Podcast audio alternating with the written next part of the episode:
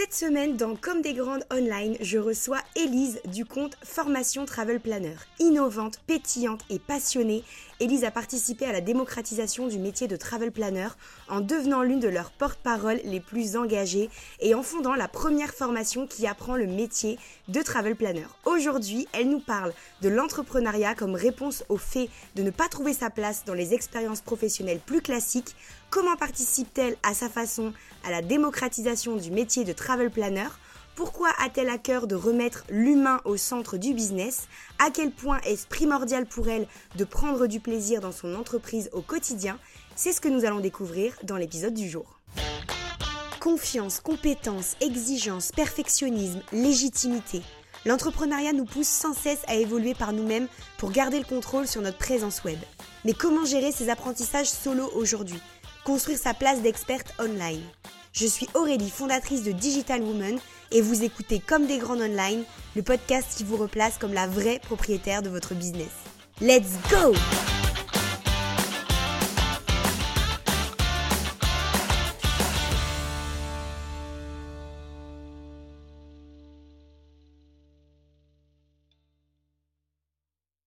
Se retrouve dans un nouvel épisode avec Élise, que je suis trop contente d'avoir au micro aujourd'hui. Salut Élise. Salut, moi aussi je suis trop contente d'être là, très impatiente. Donc nous, on se connaît très très bien maintenant et on se connaît de plus en plus parce que on échange régulièrement et qu'on collabore ensemble dans le business. Euh, mais euh, pour toutes les personnes qui te connaîtraient pas du coup et qui, qui découvriraient l'épisode de podcast, euh, enfin qui te découvriraient à travers l'épisode du podcast, est-ce que tu peux, en quelques mots ou beaucoup de mots comme tu veux, te présenter, dire un petit peu qui tu es, de, de quoi se compose ton quotidien, depuis combien de temps tu es à ton compte, etc. Euh, ok, alors euh, bah, donc, donc je m'appelle Elise, moi je suis formatrice pour les travel planners. J'ai créé, euh, et pas peu fière de le dire, la première formation dédiée au métier de travel planner. Donc c'est un métier qui est très récent, c'est un métier qui se crée, qui est très nouveau parce qu'on a l'habitude d'avoir des agences de voyage, mais les travel planners c'est vraiment des conseillers indépendants. je suis à mon compte depuis 2019. Euh, et au début, j'étais que travel planner. Euh, et en fait, j'ai créé la formation en 2020 parce que, euh, pas du tout parce que j'avais prévu d'être formatrice. ça aussi, c'est un apprentissage. Je pense qu'on va en parler. parce que ça m'est tombé dessus, parce qu'on m'a demandé en fait d'aider les gens à se lancer. Parce que moi, le voyage, c'est toute ma vie. J'ai un BTS tourisme, j'ai été agent de voyage, j'ai travaillé en hôtellerie, en tour opérateur, en réception. Je fais du voyage depuis longtemps. Et en fait, j'ai un peu, je suis la seule à avoir cette expertise-là dans le domaine du travel planning. Et du coup, euh, on m'a demandé en fait d'accompagner des gens. Enfin, les gens sont venus à moi pour que je les accompagne. Et euh, comme je n'étais pas formatrice, euh, je me suis dit, bah, je vais trouver, je vais réfléchir comment faire ça. Et j'ai pris des appels découvertes. Et c'est comme ça qu'est née la formation. Et ça fait trois ans maintenant que je forme des travel planners. Et, et on va presque toucher la centaine d'apprenants bientôt. Donc, trop bien, trop, trop cool. Moi, j'aime trop. De toute façon, j'ai suivi ton évolution, tu le sais, donc j'aime trop.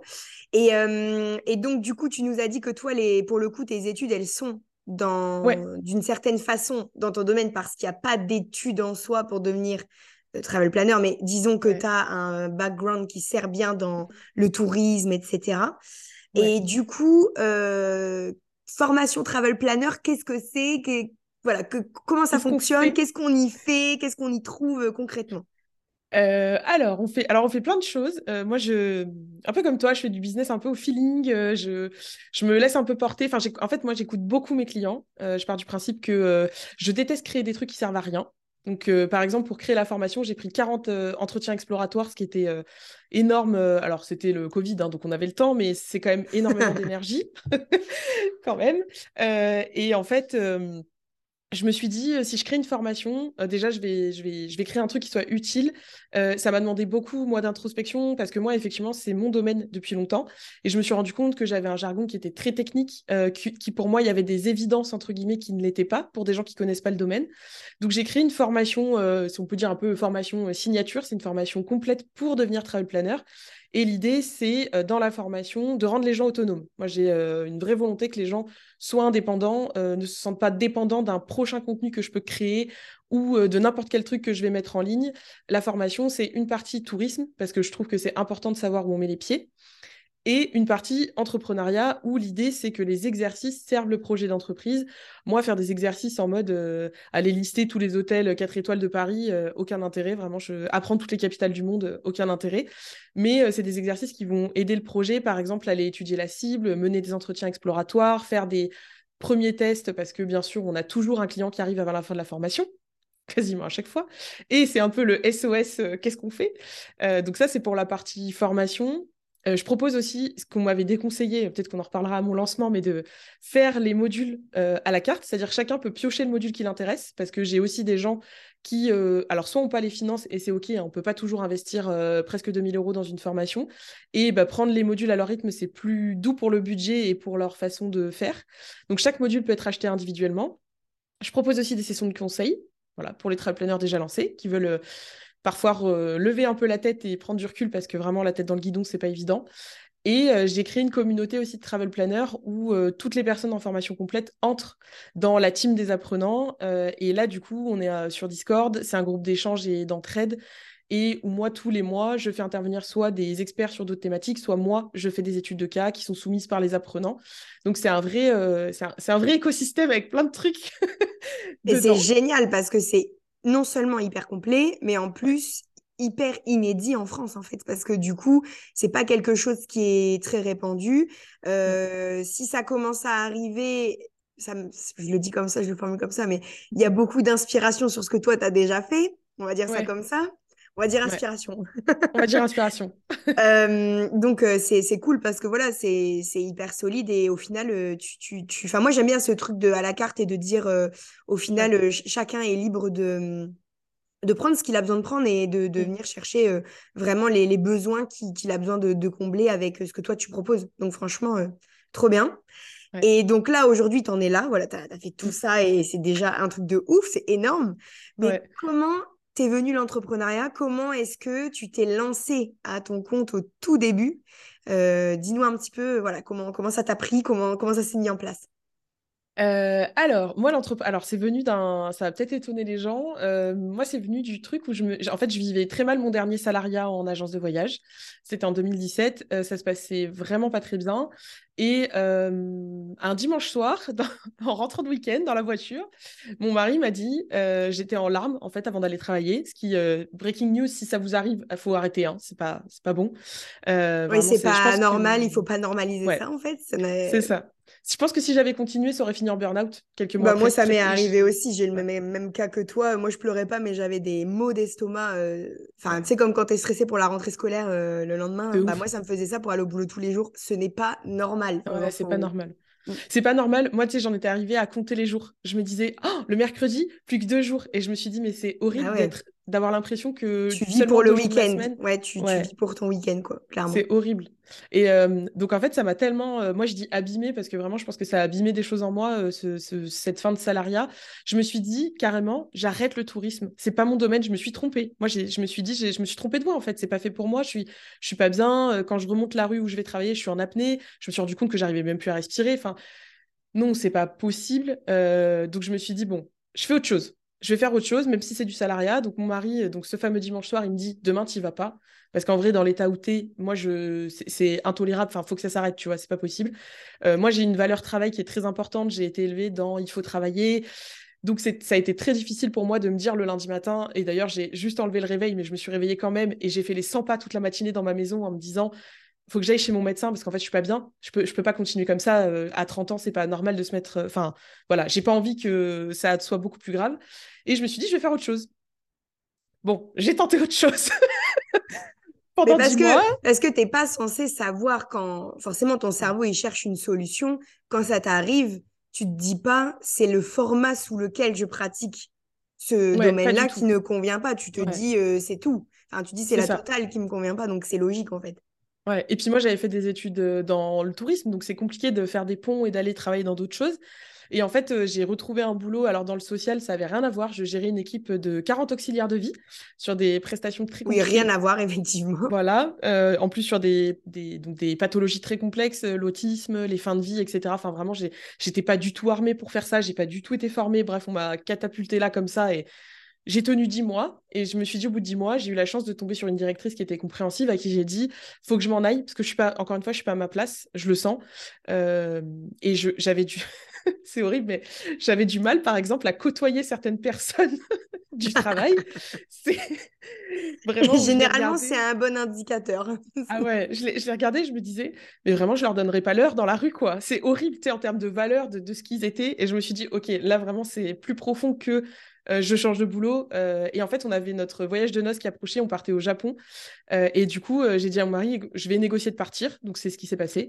Je prends le mois de vacances au Japon et quand je rentre, je réfléchis vraiment à ce que je veux faire. Parce que là, c'est bon, j'ai fait un petit passage, c'est pas pour moi non plus. Et il m'a dit, mais pourquoi tu montrais pas ta boîte? T'en parles depuis longtemps. c'est le moment. Enfin, si c'était pas à ce moment-là le moment, il n'y y, aura pas d'autre moment. Et j'étais là, bon, attends, moi je, fais partie des gens qui euh, sont un peu flippés. J'étais là, on va partir en vacances, on verra après, quand on rentre.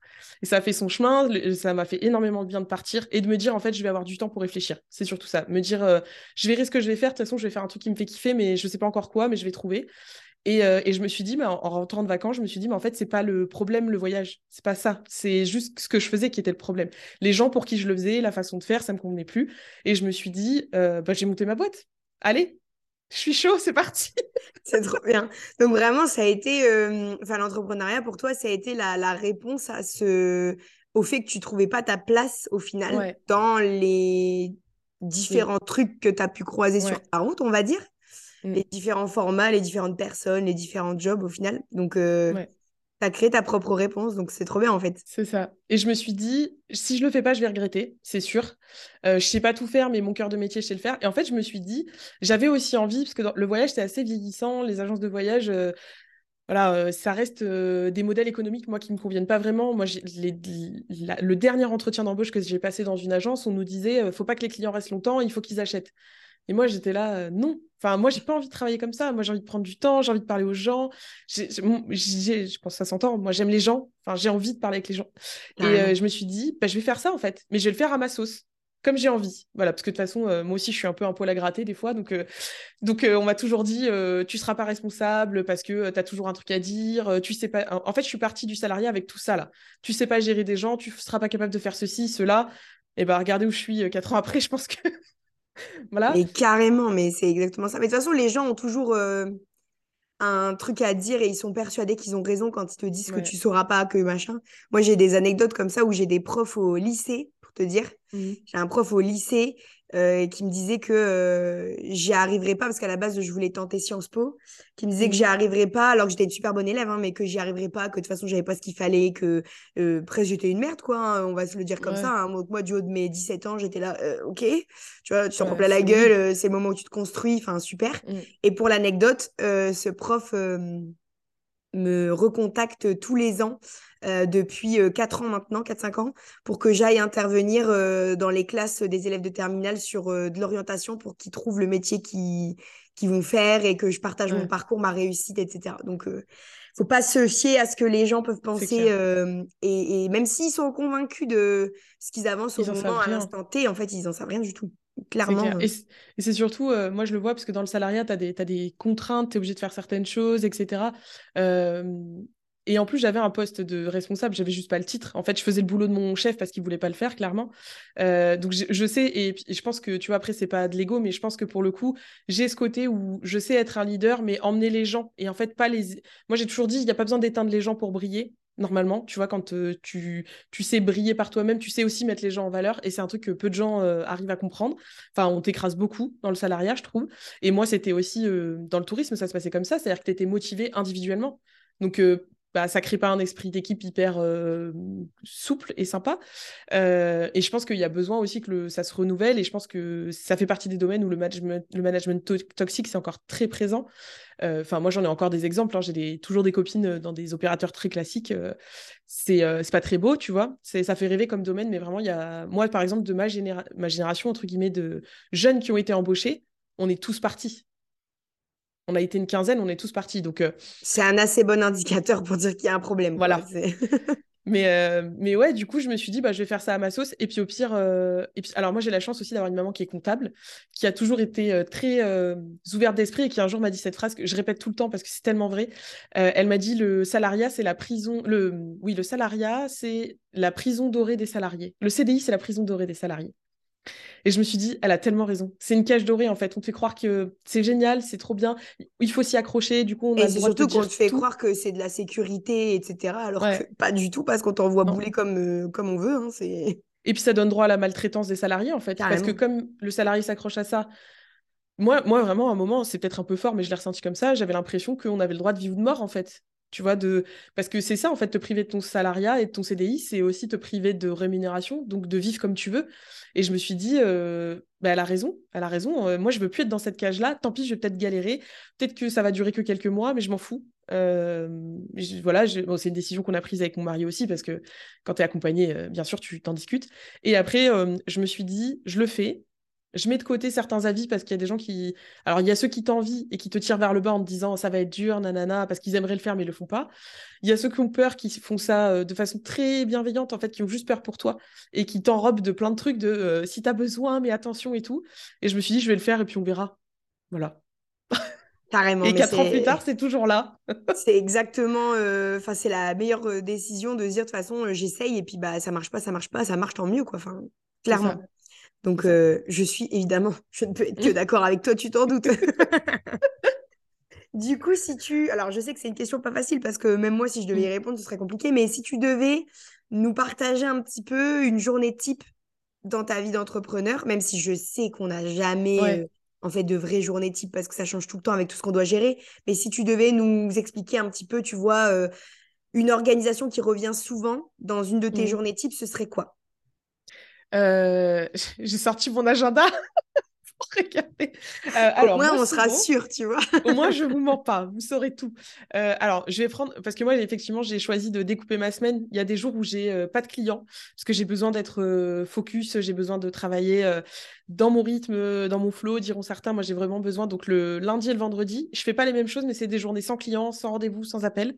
Sauf. C'est tellement le bonheur. Ah, mais moi, je l'ai instauré il y a pas longtemps. Et c'est le mardi pour moi et j'ai 15 jours et j'ai hâte d'en mettre un deuxième.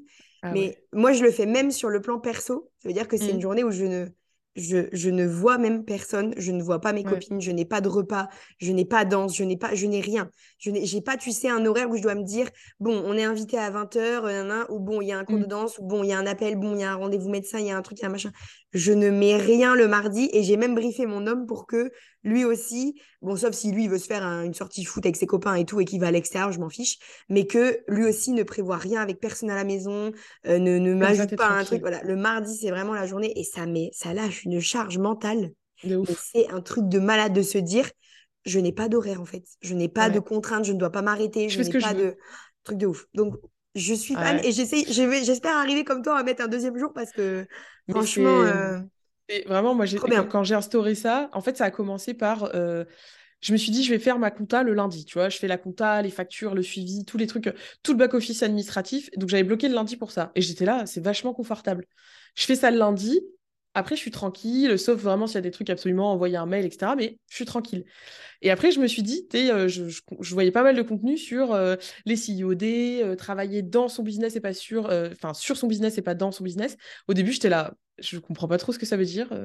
ok. Et en fait, je j'en avais pas spécialement besoin ou l'utilité. Enfin, du moins, j'avais pas compris l'utilité du truc. Et aujourd'hui, les vendredis, moi, ça me sert à, à ça, à développer des projets parce que on est dans la même team, des idées. À 12 000 à l'heure qui ne s'arrêtent jamais, n'est-ce pas? C'est ça. et en fait, moi, comme je fais des appels euh, découvertes avec euh, beaucoup de gens la semaine, je, je peux pas, enfin, moi, je sais pas faire entre deux appels, tu as 30 minutes de pause.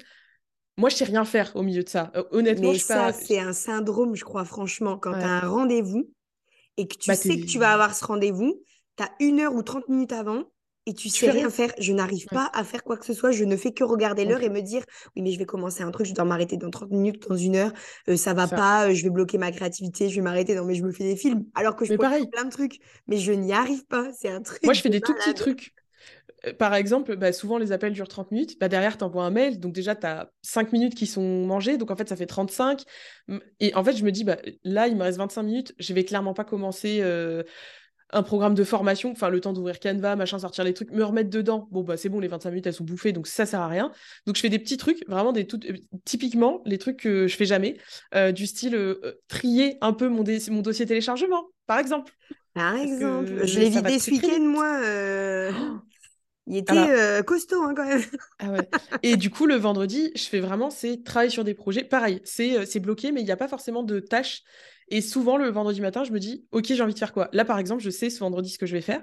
Euh, je vais, euh, parce que bon, là, c'est particulier, je pars en vacances, donc c'est un peu la course, mais euh, je vais tourner une masterclass. ça sera un freebie gratuit. et je me suis mis ça, et je me suis. En fait, j'y pense pas toute la semaine, c'est vendredi matin. Et l'après-midi, je sais pas. J'ai un bouquin à lire que j'aime bien, je vais peut-être faire ça. En fait, j'en sais rien. Mais il n'y a pas de rendez-vous. Je suis. Les gens. Le... Alors, moi, en plus, j'ai la chance, je, je leur fais une dédicace. J'ai des clients et des apprenants qui sont d'un respect total pour mes horaires. Ils savent que le lundi et le vendredi, ce sont très souvent des jours où je ne suis pas forcément dispo, ou du moins, si je ne réponds pas le jour euh, J, ils savent très bien pourquoi. Et j'ai jamais personne qui me dit oui, euh, je t'ai écrit, tu m'as pas répondu. Ils le savent. Donc euh, déjà, mais ça c'est bon, c'est un cadre aussi à poser. Hein. Faites-vous respecter, c'est hyper important. Euh, voilà, c'est normal. Et donc alors une journée type, bah, par exemple euh, une journée, on va dire qui est une journée où il y a des potentiellement des appels. C'est alors moi ça commence à 10 h moi je suis pas du matin. Même team. Depuis quelques mois, je ne mets absolument plus de réveil. Et alors, le corps est bien fait et je me réveille globalement entre, euh, alors ça dépend, euh, entre 7h30 et 8h30, ça dépend, mais. Et après, j'y vais à mon rythme. Je sais que de toute façon, je vais pas être à mon ordi avant 10h, je ne prends aucun rendez-vous avant 10h, parce que de toute façon, mon cerveau est pas connecté. Moi, j'ai besoin, de... j'ai besoin de mon rituel du matin, j'ai besoin de prendre mon petit-déj, me préparer, machin. Enfin, voilà, je suis pour mon cerveau, par exemple, si je passe pas par la case salle de bain, mon cerveau comprend pas que c'est un début de journée. Vraiment, c'est genre. Il est euh, programmé, le gars. ah, mais c'est ça. Et, euh, et après, c'est euh, généralement c'est deux appels dans la matinée. C'est souvent des appels découvertes. Derrière, il y a bah, compte rendu, enfin petit débrief par mail, envoi de liens, de bah, soit de mise en place de formation. L'après-midi, ça arrive souvent qu'il y ait un ou deux appels aussi. Et ça peut être soit de la création de contenu, parce que bah il faut quand même, il hein, faut être présent. Euh, soit un peu de délégation. Moi, j'ai une assistante qui bosse avec moi, donc euh, ça, je lui tourne parfois des tutos, je lui délègue des tâches. Euh, et ça, pareil, déléguer, c'est un autre métier. Hein. C'est du temps. Il faut avoir du temps à donner. On délègue pas pour juste filer des tâches merdiques. Hein. Enfin, je le dis au cas où, voilà. Carrément. Et ça prend du temps. Et, euh, et, en gros, fin de journée, parce que moi, j'ai un cerveau qui est cramé à partir de 17h, 18h. Vraiment, c'est. Euh, voilà, je, à part euh, faire des conneries sur Instagram, très clairement, je ne suis plus du tout opérationnel pour faire des trucs. voilà.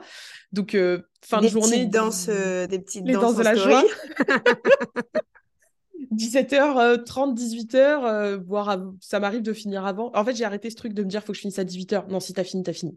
C'est bon, on arrête de se remplir les to-do list, ça sert à rien. Clair. Et, et ça m'arrive souvent de bouquiner un petit peu, même si c'est que deux, trois pages. Euh, plutôt, alors, livre business, euh, oui. Euh, là, je lis un truc sur le marketing, par exemple, mais je me fous, je me fous pas la pression. Je lis une ou deux pages. Si j'ai envie d'en lire dix, j'en lis dix. Et puis, si j'ai pas envie de lire, je lis pas. Voilà, vraiment, c'est. Il y a pas. Moi, j'ai pas entrepris pour souffrir. Hein. voilà. Donc, c'est exactement ça. parce que puis on est quand même les spécialistes, euh, on en parlait avant de commencer l'enregistrement, pour se foutre des deadlines et la pression pour des trucs alors que ça n'a pas de sens. Ouais. C'est pas Aurélie? mais, euh, mais voilà, mais clairement, euh, enfin c'est, c'est, un équilibre qu'on doit trouver tout le temps. ça dépend des personnalités, évidemment. Mais quand on est dans une personnalité comme la nôtre, où nous, on aime bien être tout le temps dans la production, les nouveaux projets, mm. Euh, la nouveauté, euh, avancer, proposer, enfin, donner vie à tout ce qui se passe dans notre tête H24 et qui, qui, qui comme s'il y avait 12 000 personnes qui discutaient dans notre cerveau pour nous souffler des nouvelles idées tous les jours. Euh, bah forcément, on doit se discipliner. Donc, euh, je trouve que le, cadre que tu t'es mis, il est top parce que ça donne un assez bon équilibre justement pour, pour tout ça. Quoi. Donc, trop ah, Et j'ai pas dit, mais moi, je prends une pause déj de quasiment deux heures. c'est très long. En fait, moi, je vis. Et ça, c'est trop bien. Ouais, moi je vis avec un salarié et un salarié en télétravail tous les jours. Donc, euh, et ça aussi, alors c'est vrai que c'est un C'est bien, hein, ça donne un cadre. Euh, ouais, et je me rends compte que c'est un luxe de passer deux heures le midi tous les deux, rien que tous les deux. Euh, on mange, après on se cale devant une série ou n'importe quoi on discute, enfin vraiment c'est un cadre de vie qui est très, euh, on mesure la chance qu'on a parce que, enfin après on y travaille aussi, hein. arrêtons de dire qu'on a que de la chance. Ouais, exactement euh, ce que j'allais dire. Hein. On a de la chance, ok pour le démarrage, mais après bon. Ouais. Quand ça perdure, c'est grâce à nous quoi, on va dire. C'est ça. Mais du coup, moi, par contre, je ne mange pas devant mon ordinateur. Je, fais des pauses déjeuner. Moi, j'ai besoin de ça. Euh, parce que de toute façon, euh, moi, je, suis un petit papillon. Donc, euh, je ne peux pas rester concentré 4 heures. C'est très rare. Ou alors, c'est vraiment quand je suis sur un programme de formation que je suis au taquet. Mais c'est très rare que je fasse du full, full travail pendant 4 heures. ou alors, quand je me rends compte, je me dis, bon, Elise, là, faut faire une pause. Je vais me dégourdir les pattes dans le jardin. Je vais boire mon café dehors. J'essaye aussi de pas non plus faire des sessions de trop de temps. Parce qu'après, puis après, vraiment, moi, je suis, mon cerveau, c'est de la bouillie, quoi. C'est concrètement. Euh, Ça, c'est top, les pauses du midi, parce qu'on, moi, je sais mm. que c'est quelque chose que je faisais pas du tout.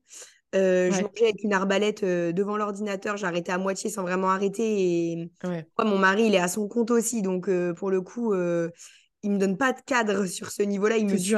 Il me suit, il me dit quand tu veux, oui, vas-y. Tu veux manger, oui, je te suis. Enfin bref, donc du coup, il me, il me donne pas de cadre sur ça. Et là, du coup, bah, très récemment, ça fait que quelques jours, hein, donc pour le coup, c'est vraiment récent. On essaye de faire des pauses plus longues le midi. Euh, si je reste à mon ordi, en tout cas, je m'interdis de faire autre chose que de regarder des vidéos YouTube ou des mmh. trucs comme ça, voilà, de vraiment euh, cut euh, à ma manière. voilà, c'est fait pas de taf.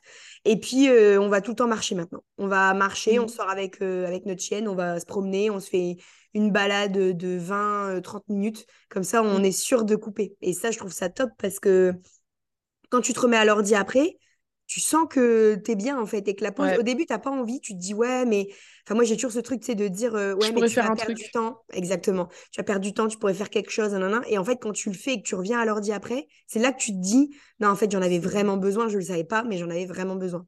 Donc, euh, donc faites des pauses. et des fois, changer d'espace, moi je me rends compte, j'ai un bureau, j'ai la chance d'avoir un bureau à moi, mon mari a son bureau, donc on est vraiment dans deux espaces différents. Ça aussi, euh, moi je trouve que c'est vraiment un truc, avoir un espace qui, je ferme la porte le soir, ou euh, si je suis sur mon ordi le soir, je joue, je regarde des trucs sur Twitch, mais s'il n'y a pas de raison de bosser, je bosse pas en fait. Mais euh, ça, avoir un espace à part, et en fait, moi, ça m'arrive souvent, des fois, quand il commence à faire beau, en milieu de journée, je prends mon PC portable et je vais m'installer sur la terrasse. Et c'est bête, mais euh, ça change. Tu sais, ça te redonne un petit regain de. J'ai l'impression de recommencer une journée. Du coup, mon cerveau, il se remet un peu en mode Ok, on rallume les boosters, c'est parti. Et très souvent, j'écris des newsletters à ce moment-là parce que c'est vraiment le moment où je suis, je suis dans un truc où j'ai une énergie qui est complètement différente. Ah, mais ça, c'est clair. Moi, je suis dans la même team que toi. Dès qu'il fait beau, tu le sais, dès qu'il fait beau, je suis sur ma terrasse. Bon, là, il fait particulièrement dégueulasse dans le nord et d'habitude, on a déjà du beau temps, mais là, on va devoir attendre avril, je pense. Mais, euh, donc, je suis un peu deg, mais bon, euh, c'est clair que j'ai le même syndrome que toi. Quand je suis sur ma terrasse, je le vois. Enfin, j'ai pareil, euh, l'appétit d'écriture, plein d'idées. Enfin, ça, ça, le fait de changer de, cadre, effectivement, et d'être à l'extérieur, en plus, ça, ça ouvre des trucs en termes de créativité. Donc, je ne peux être que d'accord avec toi, évidemment. évidemment. Donc, trop bien. Donc, euh, bah, c'est cool parce que tu as quand même réussi à nous partager une journée type au final, même si, évidemment, tout ce qui la compose au milieu, euh, ça varie euh, en fonction de tes projets, des nouveautés à venir, etc. Ou des vacances qui approchent, par exemple. Ouais. et, et du coup, on va rentrer un peu dans la partie sur l'apprentissage, l'autonomie, maintenant qu'on te connaît un petit peu plus, pour les mmh. personnes qui ne te connaissaient pas, et pour celles qui te connaissaient et qui ont appris euh, un peu plus sur toi.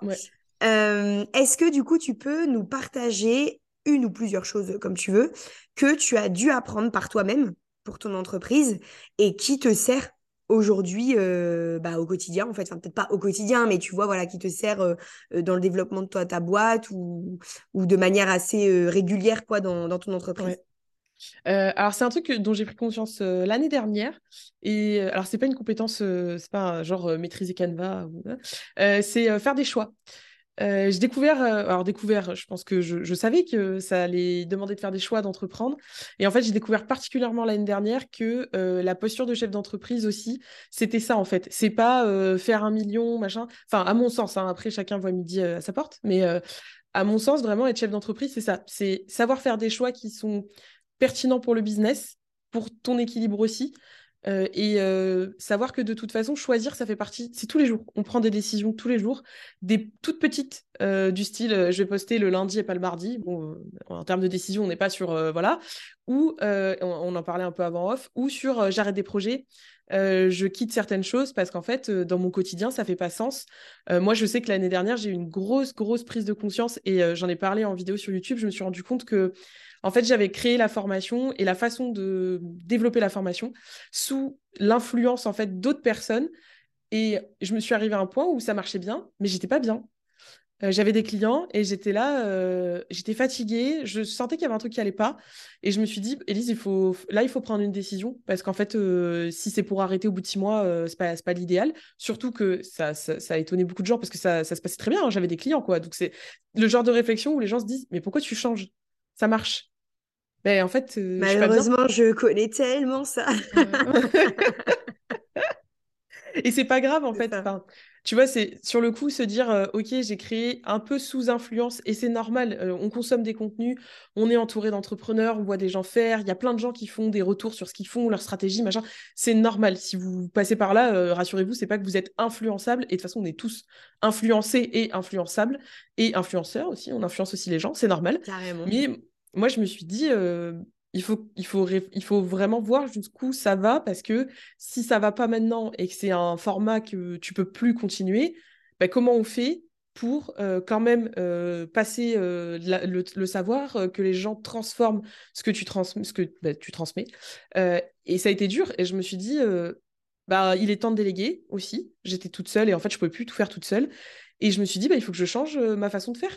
Donc j'ai j'ai fini les dernières sessions individuelles en juillet. Et j'ai complètement changé la façon de faire euh, parce que euh, parce qu'en fait ça faisait pas sens. Et c'est là que je me suis dit bah en fait euh, c'est ça être entrepreneur, c'est faire des choix tout le temps, tous les jours et faire des choix et se dire c'est très dur de pas écouter les autres même si moi je prends conseil, je discute etc. Mais le choix final c'est moi qui le fais. Et moi j'ai la chance en plus d'avoir un mari qui est très il écoute mais à chaque fois il me dit ton choix, toi qui vois. Et je suis là, ok, bon, euh, et ben on va, on va choisir en fait. Et ça, c'est, je trouve que c'est un truc dont on parle pas souvent. C'est vrai. Choisir, c'est un truc, euh, c'est un truc qui est difficile. En fait, on le voit dans la vie euh, déjà. au resto, choisir quoi manger quand tout te fait envie, c'est compliqué. Et c'est pas un truc que tu apprends. Enfin, non. c'est pas quelque chose où tu te dis, bon, alors on va apprendre à faire des choix.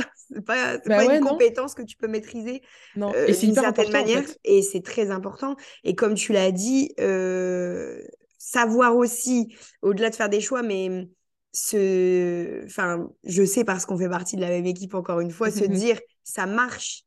Mais comme je suis pas bien, euh, j'arrête et je change ça. Moi, c'est exactement ce qui m'est arrivé quand je faisais euh, du site sur mesure en one-one et que j'étais, mon agenda était rempli. Enfin, j'avais pas de problème euh, de signature euh, de, rentrée de chiffre d'affaires, mais je m'épuisais et je m'épanouissais pas du tout. Et je me suis dit, mais non, mais j'ai pas fait ça pour ça en fait. Mais si je veux pas m'épanouir, je vais dans un CDI, quoi. Je me prends pas la tête. Au moins, j'ai la sécurité de l'argent qui rentre. Donc, c'est intéressant d'en parler dans l'épisode parce que du coup, voilà, se dire, c'est OK d'avoir un truc mmh. qui marche et de plus en vouloir. Enfin de, de plus euh, plus vouloir ça quoi. Et de faire changer. dis, ouais voilà de se dire bah je, je vais prendre euh, la base et puis bah je vais ou même tout raser hein, pour celles qui veulent tout raser mmh. et, euh, et, dire bah je vais je vais ajuster parce que là comme ça ça me convient pas. Et comme tu dis bah faire des choix au final moi j'ai le même mari à la maison mais c'est tes choix. Tu, tu, tu choisis toi. Comme tu veux. ta boîte. Mais mais effectivement, ça ne s'apprend pas et pourtant, c'est indispensable. Genre, c'est pour avancer, tu es obligé. Tu es obligé de faire des choix. Et, euh, et j'allais dire, le deuxième truc que j'ai, euh, moi, beaucoup appris, enfin, même si j'en doutais pas vraiment, euh, c'est que on fait des choses pour des clients. Alors, on fait pour que ça nous convienne, bien sûr, mais on crée des produits pour des gens. C'est-à-dire que écouter les gens, si vous êtes entrepreneur, si vous voulez le devenir, c'est pas une option en fait. C'est c'est cool de se faire kiffer, de se faire des, des choses qui nous plaisent. Moi, je le vois, je, je, je le dis euh, très souvent en formation. Quand j'étais travel planner, j'avais créé un carnet de voyage qui faisait plaisir à Elise. Super. Voilà, c'est super. C'était cadeau de moi à moi. C'était euh, Elise se fait un kiff euh, et fait des trucs pour ses clients. Et puis, un jour, j'ai eu un retour client, quelqu'un qui m'a dit C'est super, hein, mais il y a beaucoup d'infos. Puis, je l'ai eu une deuxième fois, une troisième fois. Je me suis dit Ok, là, c'est pas, c'est pas un hasard, c'est pas des gens qui se connaissent. Donc, écoute, vois ce que tu peux faire. Donc, j'ai changé mon carnet de voyage. Ça, et du coup, c'était plus pertinent pour les clients. Et pareil, moi, en formation, euh, alors il y a plein de façons de faire de la formation, en plus, que ce soit des gros programmes, des petits programmes, euh, des emails tous les jours. Euh, bon, bref, on peut faire plein de trucs. Moi, je me dis toujours, je, moi, je parle avec mon, avec mon audience, avec mes clients, avec mes apprenants. Les premiers à tout savoir, c'est les apprenants. Je leur dis, j'ai ça comme idée, vous en pensez quoi? Je dis jamais trop pour pas les influencer. Et des fois, ils me disent ouais, c'est cool. Euh, ah, je comprends pas trop. Donc euh, quand je quand j'entends le je comprends pas trop, je me dis ok, c'est pas assez abouti, c'est pas maintenant que ça doit sortir. Et en fait, ça c'est un truc. Moi, je me rends compte. Alors, euh, je jette pas la pierre aux formateurs, mais il y en a quand même pas mal qui écoutent pas les clients, qui sortent des trucs en se disant bah, je sors un programme de plus et puis tous les ans j'en sors un nouveau, un nouveau. mais en fait, ça démultiplie pas les clients. Si ça parle à personne, ça parle à personne quoi. Et ça, c'est long c'est long d'aller parler aux clients, mais il n'y a, a, pas le choix en fait. Enfin, peut pas ne pas écouter les clients, quoi. C'est eux qui vont acheter, hein, c'est pas nous. Donc euh, c'est clair. Remettre euh, au centre de la réflexion euh, le truc qui est important, quoi. C'est-à-dire encaisser de l'argent, vendre, bouffer, et que la boîte marche. Donc il n'y a pas de secret, quoi. C'est clair que. Bah, il faut. Et puis, j'en parlais, j'ai fait un live cette semaine sur Insta. on parlait de justement d'aller parler aux gens. C'est un vrai truc. Tu sais, on est nous, on est sur Instagram, euh, c'est comme ça qu'on s'est connus et qu'on papote. Moi, je vois plein de gens et, des fois, mais ça me tue. J'ai des gens qui me disent Ah, mais c'est étonnant, tu réponds. Je suis là, c'est un réseau social. Dans les deux mots du, de définition, il y, a social. c'est étonnant, tu réponds. Bah oui. ouais. Et, et, tu vois, ça me tue. Et, et, du coup, on en discute. Et puis, il y en a plus, c'est plusieurs fois arrivé qu'on me dise Bah ouais, mais il y a des gens, euh, ils répondent pas, euh, ils, ils, laissent même pas un vu. Alors, quand tu as une très grosse communauté, je comprends que c'est pas évident. Et généralement, tu as des équipes. Mais euh, je suis là, ben. À un moment, je suis pas Coca-Cola, j'ai pas 4000 messages par jour, je peux y répondre. Si un jour je peux plus, bah, je prendrai quelqu'un pour m'aider. Mais je suis là, mais c'est normal de répondre. Je suis sur un réseau et en plus, moi, je dis aux gens que je suis quelqu'un d'accessible. Ce serait quand même le comble enfin, bah, après, ça se fait. Hein. Après, oui, ça se fait. C'est ce que j'allais dire. Il y en a qui n'ont pas de scrupules à le faire, à s'inventer des, des qualités. Des valeurs, des, trucs. Hein. Mais euh, effectivement, moi, je suis d'accord avec toi. On est là pour euh, connecter avec les gens et, et pour échanger avec eux au maximum euh, sur cette plateforme-là. Bah, et puis c'est comme ça qu'on vend aussi. Enfin, vraiment, c'est ce que tu dis. Enfin, on, est, les gens savent qu'on est des entreprises. Ils comprennent très bien que euh, ils viennent nous voir, ils viennent nous parler. Potentiellement, on a quelque chose à leur proposer. Moi, c'est ce que je dis toujours. Je leur dis, mais on peut discuter. Après, moi, j'ai pas de mal à dire aux gens. Ça, par contre, ce genre de questions, c'est dans la formation. Donc non, j'y réponds pas ou c'est une session de conseil. Et en fait, les gens me disent, ah ok, bah, pas de souci. Euh, bah du coup, est-ce que je peux avoir le lien, machin? Voilà, puis après, chacun fait ses choix. C'est ça, savoir euh, mettre des limites, parce qu'effectivement, il y en a qui veulent carrément bientôt une formation en DM. Euh, et que c'est juste euh, bon déjà c'est pas possible. Et ensuite bah nous euh, c'est notre gagne-pain quoi. Donc à un moment donné la transmission de compétences elle elle doit être faite voilà mmh. d'une certaine manière. Mais mais voilà à partir du moment où tu sais mettre les limites correctement sans être désagréable etc bah la personne en face de toi enfin moi ça m'est jamais arrivé que on m'insulte parce que j'ai dit mmh. écoute je peux pas t'aider que en DM quoi ça va être compliqué. Mais mais mais comme tu dis enfin voilà ce, ce truc de remettre Enfin, mm. moi, je dis toujours, ça fait partie aussi de la gratitude de me dire que je suis capable de vivre de ma boîte. C'est grâce aux mm. gens qui me font confiance et qui travaillent avec moi, en fait. Si ces personnes-là, elles n'étaient pas là, tu vois, moi, quand il y a des bad buzz avec certaines marques ou des trucs, mm. selon les réponses qu'ils font, il y a des fois, je me suis dit, euh, ou même avec des influenceurs ou des profils un peu comme ça qui vivent bah, grâce gens. aux autres, en fait. Et euh, c'est comme ça que ça marche pour tout, hein, pour tous les business. on, vit grâce aux achats des autres, entre guillemets et à la confiance des autres et aux besoins des autres qui sont complexes que nous on propose. Mais des fois, je me dis, mais les gars, mais, mais, redescendez de 10 étages en fait. N'oubliez mm. pas que vous êtes là parce que les autres sont là derrière mm. vous en fait. Sinon, vous ne serez pas là quoi. Tu vois, moi, ça m'est déjà arrivé avec des bad buzz de certaines marques ou de certains influenceurs et tout. Et je me dis, mais redescendez en fait. Enfin. Euh, on, est, on est là euh, pour kiffer, comme tu disais, voilà, pour faire notre truc, machin. Mm. Euh, et j'aime bien dire, moi, je me sens dans une mission vraiment de, voilà, de, de, véhiculer mon, message à ma façon, euh, de changer les mentalités, etc. Mais faut pas le faire que égoïstement pour soi, parce que sinon, bah, ça n'a pas de sens. Tu tiendras jamais et ça sera jamais rentable, quoi. Donc. Euh, bah, c'est clair. Moi, je le vois avec euh, les travel planners, tu vois, je le, je, le, je le, dis souvent, je le dis à mes apprenants. Moi, pareil, moi, ma mission, c'est de démocratiser le métier, que les gens reconnaissent que c'est un vrai métier, que c'est un vrai domaine d'activité. C'est pas j'aime voyager, je suis travel planner. Non, il y a une formation derrière, il y a des compétences, etc. Et euh, moi, c'est ce que je dis souvent, je dis, mais au-delà de vendre à des clients, euh, moi, je vais porter la voix des travel planners, je prends des rendez-vous avec des gens, euh, alors dans divers domaines du tourisme, en essayant d'expliquer ce que c'est, comment font les gens, pourquoi moi j'ai créé la formation, combien il y a de personnes qui se forment, etc. C'est aussi du temps qui est, on parlait de données, tu vois, moi, c'est du temps que je donne. Et après, je sais que pour mes apprenants, que ça soit, ou pour même ma communauté au sens large, client ou pas, ça va débloquer des choses, ça va les aider. Euh, bah, moi, je trouve ça normal. Et, je le fais, et là, pour le coup, j'ai aucun intérêt effectivement direct à en retirer, puisque moi, je suis pas travel planner. Mais j'estime que euh, moi, je me vois pas comme juste euh, quelqu'un qui met des vidéos sur une plateforme et les gens les regardent et voilà. C'est plus large que ça. Euh, moi, j'ai créé une communauté, je l'anime, je parle à des gens et je me dis si je peux œuvrer, même si c'est pas grand chose, j'en sais rien pour leur obtenir des accords avec un partenaire, des trucs bah, j'y vais. Et c'est plus facile, et c'est ce que je dis souvent, même si aujourd'hui on n'est plus trop quand même sur ça, mais toujours. Moi, j'ai une communauté, c'est plus facile d'y aller et de dire voilà, j'ai 1500 personnes qui me suivent, j'ai X apprenants, j'ai tant de personnes dans ma newsletter, qu'est-ce que vous pouvez proposer? Que quelqu'un qui va tout seul euh, et qui se dit salut, c'est moi, euh, on peut faire un truc? C'est ça, ouais, le, côté euh, légitimité, il est plus facile quand tu as déjà construit mmh. quelque chose, ça c'est clair. Carrément. Et du coup. Mais ça. Ah, vas-y, vas-y. Euh, non, j'allais dire, mais ça, oui, euh, oubliez pas les gens.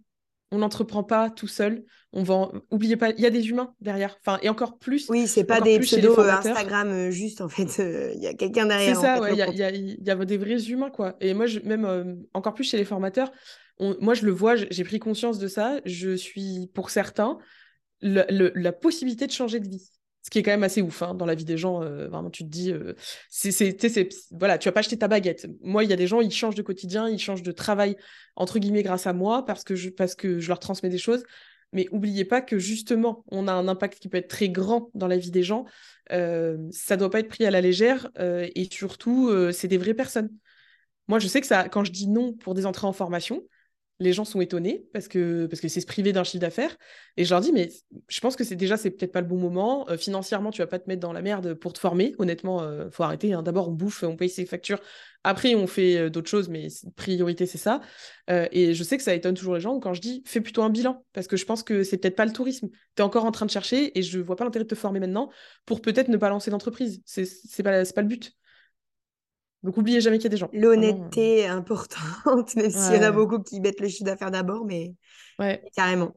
Et hum, du coup, bon, là, tu nous as partagé des compétences qui sont pas techniques, on va dire, c'est pas des trucs genre euh, techniques, mais euh, peu importe. Comment est-ce que toi, tu t'es senti euh, dans ta vie d'entrepreneur, hein, donc pas forcément à un moment donné, mais dans, à chaque fois dans ta vie d'entrepreneur, comment tu t'es senti quand tu t'es trouvé face à un manque de compétences, de savoir, de, de, que ce soit là pour, euh, voilà, que tu savais pas comment faire des choix ou quand tu savais pas, euh, enfin, que tu n'avais pas euh, forcément saisi au départ que c'était d'abord pour les autres que tu faisais les choses parce qu'il a fallu que tu testes pour le voir.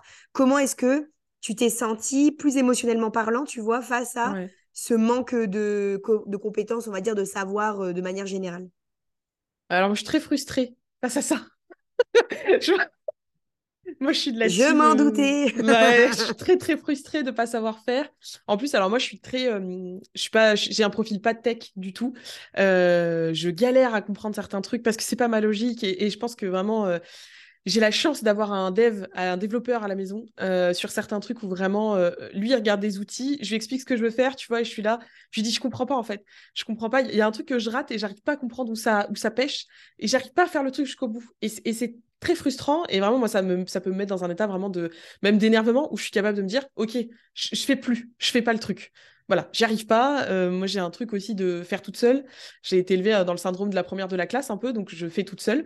Sauf que euh, maintenant très souvent je vais alors si c'est de la tech je vais voir mon mari je lui dis voilà j'ai besoin de faire ça. Je sais quels outils je dois utiliser mais je comprends pas comment je dois faire. Est-ce que tu peux m'aider? Bah, des fois, des fois oui, des fois, des fois il y a des trucs qu'il sait pas. Il me dit bah là je sais pas, demande plutôt à quelqu'un qui c'est son domaine. Et maintenant ce que je fais c'est que euh, bah je, regarde sur internet, je cherche des tutos des trucs comme ça. Et quand vraiment c'est inaccessible, je prends une formation ou je prends un accompagnement parce que bah, parce qu'en vrai je peux pas savoir tout faire. Euh, par exemple les articles de blog, je suis nulle, nulle pour écrire ça. Mais alors nul. Le SEO c'est pas mon truc. Moi j'aime écrire comme je parle, c'est pour ça que j'adore la newsletter. Le SEO c'est pas mon truc j'ai arrêté à un moment de poster des articles parce que en fait c'était devenu euh, une contrainte tu vois j'étais ça me prenait du temps mentalement c'était c'était dur à vivre parce que j'étais là il faut que j'écrive un article. Oh là là le SEO machin la requête. Je suis là j'arrête. Je me suis dit, tant pis je fais une pause. Et quand j'ai eu assez d'argent je me suis dit je vais déléguer. Je vais trouver quelqu'un avec qui va comprendre ce que je veux qui va le faire extrêmement bien et de toute façon mieux que moi dans tous les cas. Euh, et j'ai trouvé euh, j'ai trouvé ma petite perle Mathilde qui travaille avec moi qui écrit mes articles. Maintenant je délègue. Je délègue ou si, si je peux, je me forme ou je délègue des choses parce qu'en fait, euh, on peut pas savoir tout faire. Et moi, je, déteste être frustrée et être. En fait, et, par exemple, je supporte pas.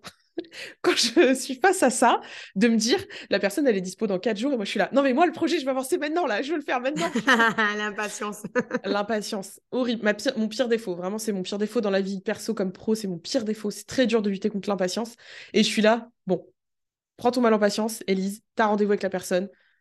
Réfléchis à tout ce que tu veux lui demander. Peut-être lui donner plus d'infos et tout. Et patiente. Il n'y a pas le choix.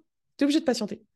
Mais ça, ouais, c'est très dur. Moi, la frustration, c'est très dur à vivre. Euh, et du coup, bah, je, je, je... maintenant, soit je me fais accompagner, soit je me forme. Je me dis, euh, je peux pas rester comme ça. Euh, je peux passer deux heures sur un truc. J'en parlais tout à l'heure, avant qu'on commence sur Zapier, j'ai passé 20 minutes.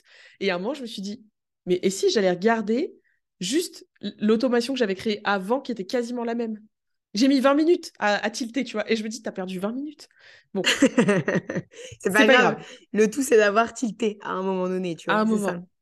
Et du coup, qu'est-ce que tu voudrais dire aux femmes qui se trouveraient dans mmh. la même situation Donc, euh, pour toutes euh, les personnes qui réagissent euh, avec frustration, comme toi, et impatience quand elles n'arrivent pas à faire quelque chose au départ, mmh. qu'est-ce que tu voudrais leur dire ou quels conseils, tu vois, tu pourrais leur, leur partager du coup?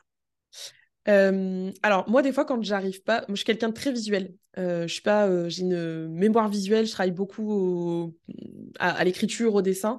maintenant, ce que je fais très souvent, c'est que je fais des schémas. Parce que je me rends compte qu'en fait, si je commence à travailler sur l'outil sans avoir une espèce d'architecture de ce que je veux faire, très souvent, je l'ai pas fait d'ailleurs, tu vois, aujourd'hui, voilà, erreur. Voilà, tu sais pourquoi, tu sais pourquoi. Voilà, je sais pourquoi. si j'avais fait, et en fait, c'est des trucs cons, mais de se dire, ok, mon automation, je veux qu'elle se déclenche à tel moment, bah, je l'écris, je me fais, et moi, je, fonctionne avec des codes, des flèches, des, surligneurs, j'ai un pot à crayon magnifique. Faites des, faites, la même, faites-vous des couleurs, couleurs, ah surligneurs, pastel, les papermate de toutes les couleurs. Et moi, je me suis rendu compte que c'est un truc souvent. Maintenant, je fais tout le temps. je fais des dessins. Euh, j'essaye de matérialiser ce que je veux faire et je me rends compte qu'en faisant ça, déjà, ça m'évite d'oublier des étapes. Parce que souvent, euh, moi, si je travaille directement sur l'outil, tu es sûr que je vais oublier un truc, c'est sûr. Je ne sais pas travailler comme ça. Donc, euh, moi, c'est un conseil que je donne et même, même que je donne à mes apprenants. dessiner, enfin, créer le truc déjà sur du papier, très souvent, ça permet de mieux voir ce qu'on veut faire. Mais après, bon, la frustration. Je fonctionne comme ça aussi. Ouais, bon, la frustration, au final, tu lui donnes une réponse, mais Ouais. C'est, c'est...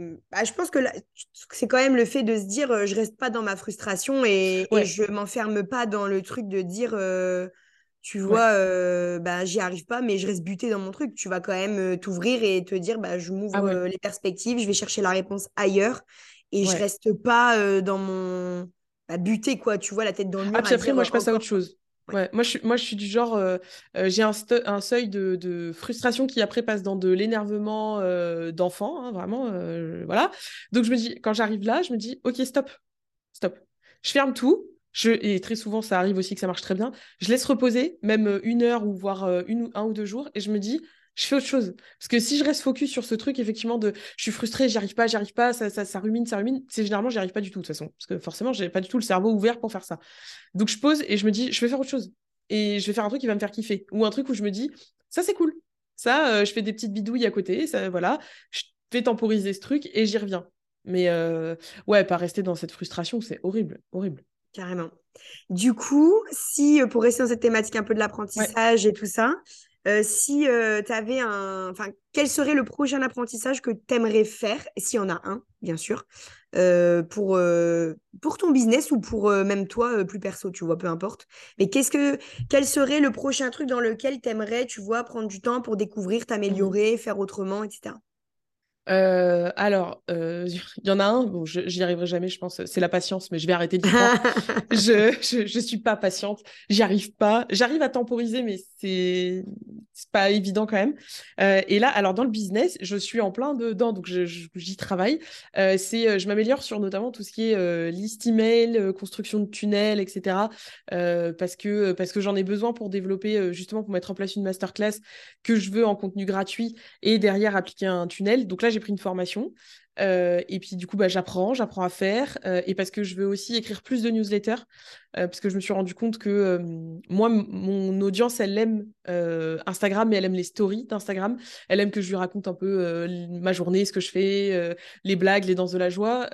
Instagram, c'est un contenu qui est cool, mais tu seras d'accord avec moi, c'est un contenu qui ne nous appartient pas. et c'est un contenu volatile très très très volatile. Et qui se périme très très vite en plus. Donc tu mets du temps, mais en fait ça disparaît, ça périme très vite. Très frustrant. Et mmh, du coup, je leur ai demandé, en fait, euh, là, il y a quelques temps, j'avais envie, bah, encore une fois, hein, voilà, j'avais envie de faire des changements. Je leur ai posé la question. Hein, euh, vraiment, il euh, n'y a rien de plus simple et il n'y a rien qui marche mieux que ça. Et je leur ai dit, voilà, je veux réduire mon, mon rythme Insta, pas les stories, mais les posts, parce que je me rends compte que peut-être qu'il y en a trop, peut-être que ça vous apporte moins de choses. Et des fois, il y a des sujets que je voudrais creuser plus et c'est pas possible. voilà. Donc, je leur ai dit, est-ce que vous êtes, entre guillemets, on passe un contrat, si je réduis Insta, est-ce que vous êtes OK que euh, bah, j'écrive peut-être plus de newsletters et je fasse plus de live euh, sur YouTube, par exemple? Euh, Et en fait, j'étais très étonnée de la réponse. À plus de 60%, ils m'ont dit oui, vas-y, réduis Insta et fais-nous d'autres choses. Et j'étais là, bon, bah en fait, ils sont, déjà, en dehors de, ils sont d'accord, je me suis dit, en fait, j'ai l'audience qui me correspond. Vraiment, il match avec Mais là, en plus, Instagram, je, sens que, tu vois, euh, il y a un petit vent de ras-le-bol. Les gens en ont un peu marre. Euh, j'ai l'impression qu'ils sont un peu lassés euh, de ce qu'on trouvait dessus, du type de contenu qu'on trouvait mm. dessus. Et même, j'ai le même, j'ai les mêmes retours que toi sur les autres formats, quoi. Donc, le blog, le podcast, les mails, tous ces formats-là, la mm. vidéo, les lives, qui sont plus interactifs et où le contenu périme moins vite et, plus dense. Et je pense que les gens en ont marre de bouffer des miettes sur Instagram en mode je te donne des petites miettes euh, de ce que je peux te transmettre euh, à l'arrache, on va dire. Mais, mmh. euh, mais du coup, c'est intéressant. Et puis, bah, nous, ça nous permet aussi de faire des trucs qu'on kiffe, puisque toi, tu kiffes l'écriture intuitive, genre écrire comme tu parles, comme tu disais tout à l'heure. je sais que les vidéos, tu kiffes aussi. Enfin, voilà, c'est des formats où tu peux t'épanouir davantage. Donc, go, quoi. Mmh. Franchement. Ah, et puis là, je suis sur. parce que j'ai voulu tenter un live React sur YouTube. Ouais. Sauf que j'ai bah, droit d'auteur, je me suis fait euh, bah, strike. Alors la vidéo, hein, pas la chaîne, tout va bien. Donc je suis en train de réfléchir parce que en fait ça a tellement euh, chauffé les gens d'ouvrir une chaîne Twitch, mais juste pour faire des reacts parce que euh, vraiment les émissions de voyage, il y a des trucs, il y a des pépites vraiment d'un autre monde, d'un autre monde. Et en fait c'est génial ça. Moi, je pense que Twitch, il y a un vrai truc à faire. Euh, j'en parle tout le temps avec mon mari parce que tu sais que je suis une grosse consommatrice aussi de Twitch. Mais euh, sur l'entrepreneuriat français, il y a quasiment rien. Et, euh, et, je sais que moi aussi, c'est dans ma ligne de mire, pas pour tout de suite, mais je pense plus pour septembre ou l'année prochaine, de faire quelque chose là-dessus sur l'entrepreneuriat parce que je pense vraiment que le contenu vidéo, le contenu live, le contenu dynamique, c'est la tendance vers laquelle euh, mm. les gens veulent aller parce que je pense qu'on a tellement été, euh, je sais pas si c'est le fait, tu vois, du Covid ou de l'isolement et tout ça, mais j'ai l'impression que les gens ont besoin d'interaction les uns avec les autres. Genre, on a besoin de se connecter en direct, on a besoin de d'avoir des réactions et tout ça. Donc, euh, trop bien. Franchement, Twitch, trop bonne idée. Et puis en plus, c'est mmh, au-delà, tu vois, des... je pense qu'il y a beaucoup de gens aussi qui se disent Insta, c'est pour vendre, c'est machin, tu vois, c'est très associé à ça. Alors que moi, je vois, je fais des vlogs sur YouTube où euh, bah, je partage un peu mon quotidien, je partage les voyages, des trucs, des réflexions. Euh, et en fait, les gens ont envie de voir ça aussi. Moi, je dis, euh, alors ça fait rire les gens quand je dis ça, mais moi, je partage un peu l'entrepreneuriat pour les nuls, enfin, l'entrepreneuriat classique. J'aime pas, pas trop comment dire, normal. Bah, pas l'entrepreneuriat avec une villa à Bali, une piscine et tu bosses deux heures par jour, quoi. Mm. C'est ça. Moi, c'est pas du le vrai entrepreneuriat. voilà, je pense, je pense vraiment, je c'est ce que je disais, je crois, dans la vidéo de bilan que j'ai tournée, où je disais, euh, bon là, les gens voient pas, mais on est en visio. Moi, c'est ça mon cadre, c'est mon bureau, c'est euh, bah, mon casque sur les oreilles, euh, c'est mon cahier qui est à côté. mon, quotidien, ça ressemble à ça. Mon quotidien, il est relativement simple, et je me dis, on n'a pas trop ce genre de choses, un peu sur Insta, mais quand même très édulcoré aussi. Et moi, je... et sur YouTube, il y a pas. Moi, je cherchais sur très, très esthétique. Ouais. C'est vraiment, tu vois, tout est romantisé, comme ils disent. Euh, tout est euh, esthétique, tout est beau, tout, est, voilà, tout est euh, incroyable. Ils ont mm. tous les mêmes affaires, tous les mêmes, ouais. les mêmes outils, carrément. Mais ça fait du bien, ouais, parce que je pense qu'on a besoin de plus d'authenticité et, et, de se rendre compte aussi que c'est pas parce que tu es dans un cadre normal de travail et que voilà, t'es pas, euh, comme je disais, au bord d'une piscine à l'étranger, que euh, ta boîte va pas marcher ou que tu pas en train de réussir pas, ou que tu vas pas t'épanouir, carrément. Mmh. Carrément. Ça. Et c'est un vrai truc, euh, je pense que euh, effectivement sur Twitch, il n'y a pas trop. Alors moi, moi aussi, je travaille avec Twitch à côté, c'est une grosse consommation de Twitch euh, chez nous aussi, beaucoup, beaucoup. donc j'avoue que moi, c'est une habitude. Et je me dis, tu vois, ne serait-ce que, bah, encore une fois, c'est pareil. Moi, tu vois, on m'a dit, ah ouais, mais pourquoi tu les fais pas en tes lives? Bah, je suis là parce que, en fait, en fait, moi, j'ai alors mes apprenants, là, je les ai vus pour la première fois. J'ai vu une partie de mes apprenants la semaine dernière. C'était trop bizarre, mais trop cool. Parce que, tu sais, c'est un peu. Il y a qui m'ont dit. C'est genre les pseudos qui deviennent réels, genre. ouais, tu sais, tu les vois en visio. Et puis, tu vois la taille. Moi, je, moi, moi je, dis un truc toujours con, mais je, me demande toujours quelle taille font les gens. C'est bizarre, tu vois, mais j'imagine les gens dans ma tête. Et en fait, c'était trop cool. Et c'était trop cool parce qu'on était ensemble, on discutait. Et c'est ce que je dis souvent. Je dis, bah, moi, j'ai envie de faire des lives j'ai pas envie de faire des... comme j'ai j'ai eu envie alors YouTube ça a été un kiff je me suis dit bah c'est arrivé l'année dernière quand ça allait pas trop bien où je me suis dit je fais tout par stratégie je veux faire un truc pour me faire plaisir et en fait les live Twitch c'est ce que je me dis aussi je me dis on va regarder des vidéos genre sur des je sais pas tu sais les là j'avais commencé sur euh, les vacances tout inclus franchement ça partait bien euh, on avait déjà commencé à faire des commentaires qui étaient extrêmement drôles je me dis en fait j'ai juste envie de kiffer je m'en fous de me dire c'est pas rentable. En fait, ça rentre pas en ligne de compte. Moi, ça me fait kiffer. En fait, on n'est pas obligé de faire que des choses pour être dans la rentabilité. Et moi, je suis un peu dans la même dynamique que toi parce que avant, je vendais beaucoup de produits, des petits produits, des petits trucs pas chers, etc. Et plus ça avance, plus en fait, j'ai envie de juste vendre mes templates, mon accompagnement de templates de mmh. site et tout le reste. Si je le donne, bah, je le donne en fait et je veux juste mmh. kiffer et juste transmettre. Et je trouve que, comme tu dis, de toujours être dans le, tu fais payer ceci, tu fais pas payer cela. voilà, c'est ça. Dans le, est-ce que c'est stratégique, est-ce que ça va m'apporter, est-ce que je vais vendre, est-ce que machin, bah, c'est fatigant quoi en fait. Tu fais plus rien. Bah, moi, ma créativité, elle est, elle se bloque quoi au bout d'un moment, complètement. Ouais. Et moi, c'est ça. Tu vois, quand j'ai créé la chaîne YouTube, j'étais là, je sais pas ce que je vais dire dessus. Euh, d'ailleurs, il y a des vidéos où, en les regardant, je me dis, oh, putain, t'étais vraiment pas bien à ce moment-là, ça se voit. Tu vois, je me vois parler et je me dis, euh, euh, c'est dur, tu vois. Je me dis, putain, j'étais vraiment dans un état, j'avais besoin de faire une pause. Et j'avais, en fait, j'avais aussi besoin d'en parler. J'avais besoin de dire aux gens, euh, ben voilà, en fait, l'envers du décor, c'est ça. Des fois, c'est dur. Des fois, des fois on n'a pas envie. Des fois, des fois, on est fatigué. Puis des fois, on a des trucs dans la vie qui sont chiants, quoi. Bah, c'est OK. Sans, euh, alors, sans tomber, parce que moi j'ai l'overdose aussi de l'autre côté de on partage, oh, j'ai échoué 75 fois, j'en tire j'étends mes chaussettes et j'en fais des leçons business ça va, merci. Euh, si on peut aussi ne pas tomber dans l'autre extrême de euh, tout est une leçon business. Non, euh, moi j'ai mangé un yaourt, c'est pas une leçon business. Hein. Voilà, c'était bon, on est content, c'est la fin du repas. Tu vois, mais, mais c'est des trucs effectivement où, tu vois, quand j'en parle, moi je, sais que mon groupe d'apprenants, moi je, de toute façon, je fonctionne comme j'ai envie de le faire. Donc les gens, beaucoup, ça les étonne. Ils peuvent rester sur le groupe après la formation. Et j'ai des gens qui me disent, mais pourquoi t'as pas créé, par exemple, un groupe payant, une communauté à côté, ou un mastermind, ou un truc où c'est limité dans le temps? Je suis là-bas. Non, enfin, moi, moi c'est ok que les gens. Enfin, en fait, euh, ils savent pas, mais je les kidnappe. Ils sont pas au courant, mais ils partiront jamais. Là, ils vont l'apprendre, mais en fait, c'est quand ils rentrent, ils peuvent plus partir. c'est pas un choix. Que... Moi, ça me fatigue un peu, tu vois, ces trucs euh, périssables, quoi. C'est-à-dire que moi, c'est pareil, mes clientes, euh, moi, mes clientes, elles savent qu'elles ont deux mois où je suis très disponible. Parce qu'après, forcément, j'ai un roulement avec des nouvelles qui rentrent tout le temps. Mais je serai toujours là. Enfin, je vais pas m'évaporer euh, dans la nature. Genre, non, je te réponds plus. Voilà, et quand là, je vais rajouter des nouveautés, euh, qu'elles aient fini leur site ou pas, elles vont les recevoir. Et peut-être qu'il y a des choses que, même si elles ont fini leur site, elles vont se dire, ah ouais, j'avais pas pensé, je vais faire ça. Enfin, je vois pas mm. l'intérêt, enfin, personnellement, en tout cas, moi, je comprends pas ce truc de. Euh, bah, c'est périssable dans le temps, tu donnes ton argent, mais tu as un timing, quoi. Il y a un chrono de la mort. si jamais tu le finis pas dans les temps, c'est mort. Enfin, je, je suis pas fan, moi, de non, puis c'est vraiment, c'est ça, c'est remettre aussi du, du plaisir parce que oui, on fait, bien sûr, on est des entreprises, donc bien sûr, on a des stratégies, c'est évident, on n'est pas là pour manger les cailloux, je le dis tout le temps. Mais c'est clair. On peut aussi faire des trucs, et c'est ça le contenu gratuit, faire des trucs qu'on a envie de partager, faire des trucs cool.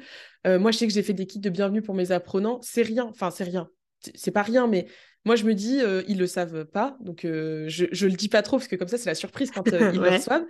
Et c'est pas grand chose. Et j'en ai plein qui me disent, mais en fait, c'est trop cool d'avoir ce genre d'attention, d'avoir un petit truc, de se dire, bah, il n'y a pas que la formation en ligne. S'ils ont besoin de moi, je suis là. Euh, quand ils me font des, retours, alors, un peu comme toi, les derniers arrivés ont euh, aussi la primeur des réponses parce que bah, ils sont sur la formation. Forcément. Ceux qui sont là depuis plus longtemps, bah, c'est un petit peu décalé. Mais euh, je réponds. Et, et, moi, ça m'arrive aussi que les gens me disent sur Insta, ah, mais tu réponds même si on n'est pas tes clients. Bah euh, oui, si je peux, si, si, vraiment la réponse ne me coûte rien et entre guillemets, toi te débloque un truc parce que je t'ai envoyé un message, bah, tout le monde est content. Euh, après, honnêtement, je vais pas vendre euh, un module de formation pour un truc. Ça C'est ça. Et en plus, très souvent, parce que les gens qui fonctionnent pas comme ça se rendent pas compte, mais très souvent, c'est aussi une technique de vente sans qu'on s'en rende compte parce que du coup, moi, j'ai des gens qui m'ont dit mais ta réponse, elle est super sympa. Bah, je vais pas te parler comme un chien, en fait. Enfin, je sais pas. Bah, ah, tu vois, je vais pas t'insulter quand je vais te répondre, en fait. Quel est l'intérêt? Je dire, euh, euh. moi, je sais que j'ai une personne qui m'a dit, euh, bah, tu vois, j'ai pas besoin d'un site sur, enfin, j'ai pas besoin d'un site en template, je veux un site sur mesure. Mais là, le fait que tu m'aies répondu de façon sympa, bah, j'hésite. Bah, enfin, mais je veux dire, mais et moi, je lui ai dit, bon, comme toi, tu vois, moi, je suis pas du style à vendre pour vendre. Donc, je lui ai dit, écoute, si tu n'as pas de temps à mettre dans le, la, personnalisation du template, c'est pas la peine, c'est pas une offre pour toi. Là, je lui ai dit direct, je, ne voulais pas faire une vente pour faire une vente, ça m'intéresse pas non plus. Mais je me suis dit, mais comment ça? Je veux dire, je vais pas te parler comme à une merde, en fait. Enfin, t'es quand même, bah, euh, je veux dire, euh, quel est, moi, ah quel est l'intérêt, tu vois? Et là, je me suis dit, mais il y a des gens, ça doit être des ouf en fait. On n'est pas au courant, tu vois. Mais... Ouais, mais je pense qu'en fait. ça doit être des ouf. Ouais, je pense qu'on soupçonne pas en fait des fois le. Bah non, parce que nous on va pas leur parler, donc euh, voilà. Mais en fait, il y en a, ils doivent avoir. Euh, enfin bref. Je pense que, ouais, je pense que, bah, en fait, encore une fois, il y a des gens qui ont oublié que c'est des humains. Euh, au-delà du chiffre d'affaires, du nombre d'abonnés. Moi, tu vois, quand je me dis, genre, il y a 1500 personnes qui me suivent sur Insta, tu sais, des fois, je fais des ratios, je me dis, qu'est-ce que ça représente 1500 personnes? Et tu sais, moi, je compte. Alors, moi, je fais des trucs bizarres parce que, bon, je, voilà. Je me dis, euh, eh ben, 1500 personnes, ça fait tant d'avions sur un tarmac, tu vois. Ouais, bah, Tu restes dans ton domaine. Hein. ouais. et, là, je me dis, c'est énorme. Alors, bien sûr, c'est pas 1500 personnes qui voient ma tronche tous les jours sur Instagram, bien mais. Sûr. Mais on s'entend. Ouais. ouais, ça reste un chiffre. On a tendance à toujours se euh, dire, ouais, il faut les 10K, il faut machin pour avoir un truc, mais il faut ratio. Arrêtons. Revenir sur les ratios de base et se dire, euh, autant de personnes, c'est énorme. Enfin, je veux dire. Autant d'acheteurs, si tu as 1500 acheteurs, c'est bon. Ouais, c'est bon, c'est hein, La boîte, elle va vivre longtemps. De. c'est ça. Mais et c'est ça, c'est des trucs où moi je me dis, euh, on peut, après on perd parce que parce que c'est pas des gens qui existent. Malgré tout, faut dire ce qui est, c'est tu les vois en story, euh, bah, tu les vois en story, mais tu fermes ton téléphone, ils n'existent plus ces gens. Euh, et je pense qu'il y, a aussi vraiment ça de euh, se rendre compte qu'en en fait, derrière, c'est ouais, il y a des vrais gens, ils, ils, mangent le midi comme nous, ils ont des réflexions, ils ont des doutes. et moi, je sais que c'est un truc que je dis beaucoup aussi euh, à mes apprenants. Je leur dis, on en parlait la semaine dernière à table, et il y en a une qui dit, ouais, moi, je doute tout le temps et tout. Et tu sais, je lève la tête, je dis, bah, moi aussi. Hein. Et elle m'a regardé, elle me dit, ah bon? J'étais là, bah, vous croyez quoi que... Je ne suis pas un robot, en fait. De ouf. Elle me dit, ouais, mais ça marche. Je lui dis, mais peu importe que ça marche ou pas. Moi, quand je sors un programme de formation, je doute. doute. mais bien sûr. Même quand tu sais que ça fonctionne, il y a toujours un moment où, genre, tu vas dire, cette semaine, j'ai pas fait de vente, tu vas dire, putain, en fait, est-ce que ça marche? Est-ce que c'était un coup de chance? Est-ce que ça va continuer à marcher? Est-ce que. Bien sûr, tu as toujours des questionnements en fonction du niveau où tu es. Les questionnements vont être différents, mais en fait, tu en as tout le temps. Tout le temps. Et en fait, moi, je me dis d'un côté, c'est sain d'avoir des questionnements. Euh, parce que sinon, on serait des mégalos euh, surdimensionnés. Carrément, c'est complètement euh, La remise en question, ouais. Et je pense que se questionner, c'est dans... c'est aussi garder la préoccupation du, de la... du service client, de la qualité. si tu te poses jamais de questions, c'est enfin, soit vraiment tu es grave sûr de toi et c'est cool, hein, mais je pense qu'il n'y a pas d'humain comme ça. Tous les humains qui entreprennent ou tous les humains qui interagissent avec des humains se posent des questions. Enfin, je, je, pense, je sais pas, hein, mais je pense. Bah, et je trouve ça, ouais, et je trouve ça normal. Tu vois imagine, en fait, c'est nous les bizarres dans Lise. elles sont bizarres, elles, doutent. Euh, qu'est-ce qu'elles racontent Quoi elles parlent Tu t'imagines, on est peut-être juste de bizarres sur Terre. en fait, on est la minorité, les autres doutent pas, putain. Les gens qui se questionnent et qui ont des idées toutes les cinq minutes. Bien l'autre, tiens, voilà. mais du coup, on va faire la passerelle, tu vois, justement, c'est parfait. Sur le fait, on a parlé de manque de confiance, machin, etc. Donc, je dis toujours, voilà, ce truc-là de manque de confiance, euh, d'exigence envers soi-même, mmh. euh, de surperfectionnisme. Mmh. Euh, ça, c'est des sentiments et des ressentis qu'on croise malheureusement, heureusement, j'en sais rien, souvent dans, dans, dans l'entrepreneuriat et encore plus, je trouve, quand on apprend comme une grande, quand on apprend voilà, par nous-mêmes en autonomie, etc. Est-ce que toi, ça a été ton cas? Est-ce que tu as ressenti des émotions de ce genre-là? Et qu'est-ce que tu penses, tu vois, de, de ce genre de, de ressentis qui, on va être honnête, mettent pas très à l'aise. Ah, du coup, euh, qu'est-ce que qu'est-ce que tu en penses? Euh, bah moi, tous les trois jours, j'ai envie de fermer et d'aller vendre des courgettes sur le marché, hein, comme tout le monde. voilà, comme tout le Franchement, comme tout le monde, je pense. Vraiment, tout le monde passe par ce truc. Mais c'est tellement ça. C'est-à-dire euh, que tu te réveilles le soir, tu es là, tu te dis, tu as signé des gens, tu te dis ça a déchiré et tout. Et deux jours après, tu te dis, mais j'arrête, en fait, c'est pas possible. Je suis pas à ma place, euh, c'est pas la peine. Euh. En fait, moi, j'ai. Ouais, alors, la, confiance, moi, je fais partie des gens. Enfin, alors, c'est ce qu'on dit de moi et ce qui est pas très faux. moi, j'ai confiance en moi. Enfin, tu vois, je, je dis souvent, peut-être ça va étonner les gens, je dis souvent, la personne que j'aime le plus sur Terre, c'est Elise. C'est vrai. Mon mari le sait. Voilà. Et je pense que c'est ça. je pense que c'est sain de s'aimer soi, c'est hyper important. Déjà, bah, c'est-à-dire que personne ne peut le faire à ta place, donc euh, déjà, c'est pas mal. Et du coup, dans le business, euh, moi, je, Alors, ça choque euh, mes apprenants quand je leur ai dit, parce qu'ils étaient là, genre, ah bon, euh, j'étais là, quand je sortis la formation, j'étais là, je suis qui pour sortir une formation dans le tourisme? Et ça, ça fait pas plaisir parce que tu es là, ah ouais, parce que vraiment, est-ce que je suis crédible pour faire ça? Moi, j'ai juste mon BTS. Puis après, tu vois, alors, moi, moi je vis avec quelqu'un qui est très terre-à-terre, très factuel, il m'a dit, bah, fais une liste des pour pourquoi c'est pertinent. Donc j'étais là. Bon, bah alors, moi, je me raccroche beaucoup au fait, parce que sinon, je vis dans ma tête et je pars dans des délires et des trucs qui n'arriveront jamais, jamais. Des, des, scénarios catastrophes. Oh je suis la professionnelle moi aussi pour ça. Et puis ils n'arrivent pas. Non, bah Alors moi j'ai découvert un truc, j'ai une copine qui est coach, euh, Laurane, si elle passe par là, je lui fais un bisou, euh, qui, elle m'a dit un jour, tu as des scénarios catastrophes, prends un papier, écris-les. Mais vraiment, ne te censure pas, écris les scénarios. elle me dit, et à côté, mets un pourcentage de ça peut arriver. Bon. Alors, t'es vite calmé, quoi. Tu te dis, bon, ça va, j'ai de la marge. J'ai de la marge. Tu vois, je me suis dit, je me prends. Moi, je suis très scolaire, je me prends au jeu, je fais l'exercice. Je lis le truc et je me dis, mais t'es. Mais, euh, pourcentage de, réussite 2% que ça arrive. Hein. vraiment, 2%. Et, j'étais là, ok. 2%, c'est quand même euh, très, très peu. Et je pense que même 2%. On est euh, voilà, j'étais. voilà. Et, moi, je fais beaucoup ça, je me raccroche beaucoup à des trucs, euh, des, faits, des chiffres, des choses qui existent. Euh, ou euh, quand j'ai lancé la formation, je me suis dit, OK, est-ce que je suis crédible? Bon, j'ai eu un BTS tourisme, j'ai travaillé tant d'années en agence de voyage, j'ai travaillé en hôtellerie, tu vois, et, et, je listais, je me disais, OK, en fait, ça, c'est rationnel, ça, ça existe. Ton scénario de personne va acheter, ça n'existe pas. C'est pas même pas sorti, donc ça peut pas exister. Et au pire, si personne achète, et eh ben, alors moi j'ai aucun, euh, pourtant je suis un peu mégalo des fois, j'ai aucun ego. Quand je dis, quand les gens me disent, j'achète pas, je leur dis, est-ce que tu peux juste me dire pourquoi? Est-ce que c'est le programme? Est-ce que c'est, euh, je sais pas, le prix? Euh, Enfin, peu importe. Est-ce que tu peux m'expliquer? D'ailleurs, les gens sont toujours très contents de qu'on leur donne cette fenêtre d'avis, et moi je trouve ça hyper intéressant, et de se dire, bah, si c'est quelque chose que je peux maîtriser, je travaille dessus. Après, si c'est par exemple, euh, et ça arrive souvent qu'on me dise, bah, c'est le budget, et en fait, euh, bah, en fait je, rêverais de signer tout de suite, mais je ne peux pas. Soit on réfléchit à des solutions de paiement, euh, mais bon, après, au bout d'un moment, on ne peut pas faire des paiements 200 fois, hein, bah, c'est pas possible. C'est clair. Voilà, trop, et puis trop de risques financiers aussi. Et donc, j'essaye de trouver des solutions ou de leur dire, bah, tu peux faire à l'unité, etc. Des fois, on arrive à trouver des, ajustements. Si c'est des choses sur lesquelles je peux avoir de l'emprise. Moi, j'essaye aussi de, de, sortir de ce truc de, je suis dans un scénario qui n'arrive pas, parce que vraiment, il n'arrive pas, mais il me pollue. Mais en fait, il peut pas arriver, il existe que dans ma tête. Ce truc n'existe pas. Et de faire la différence entre les trucs sur lesquels toi, tu peux avoir une incidence et sur lesquels tu n'as aucun contrôle. Et donc, de toute façon, ça sert à rien de, de se bah, polluer la tête parce que tu peux pas agir dessus. Genre, par exemple, le budget des personnes qui te contactent, tu n'as aucune incidence dessus. Ouais. Donc ça, ouais, c'est ça, c'est un truc. c'est, on y passe tous, je pense, et on y passe tout le temps. Là, tu vois, je vais sortir un programme en mai. La semaine dernière, je disais à mon assistante, mais tu crois vraiment, il y a des gens qui vont l'acheter le programme? Elle me dit bah. bon, elle me dit non, elle me dit non, je pense que personne va acheter. Ah, c'est sûr. Elle me dit de toute façon, personne. Personne va se retourner dessus, même. c'est ça. Elle me dit mais personne va venir à la masterclass parce que personne ne vient jamais à tes masterclass. Là, ouais. Bon, c'est vrai que c'est une réflexion qui est con, euh, parce que j'ai déjà commencé à parler du programme, du sujet. En fait, moi, je fais ça pour me rassurer aussi. Euh, c'est aussi pour euh, bah, ce qu'on appelle chauffer l'audience, mais bon, c'est tellement pas stratégique comme je le fais que c'est pas pour chauffer l'audience. Hein. je suis pareil. Quand je commence à créer un template, je le balance en story, comme hier soir. Et je suis là, je dis, bon, c'est pour me rassurer, pour que les gens me disent, avant que je crée la suite, cool. j'aime bien, c'est stylé. Mais en fait, c'est plus pour me rassurer moi que pour chauffer l'audience à la sortie du produit. C'est ça. Parce qu'après, tu as fait une story, dix jours après, tu dis J'ai déjà parlé de ce truc. ah oui. Tu vois? Moi, ça m'arrive de me dire J'ai déjà parlé de. Là, j'ai là, dit un truc en story et, j'ai eu des messages en mode euh, Est-ce que c'est ça? Et je suis là, genre bah, Je l'ai déjà parlé ou... bah, Je l'ai déjà dit ou ils ont deviné.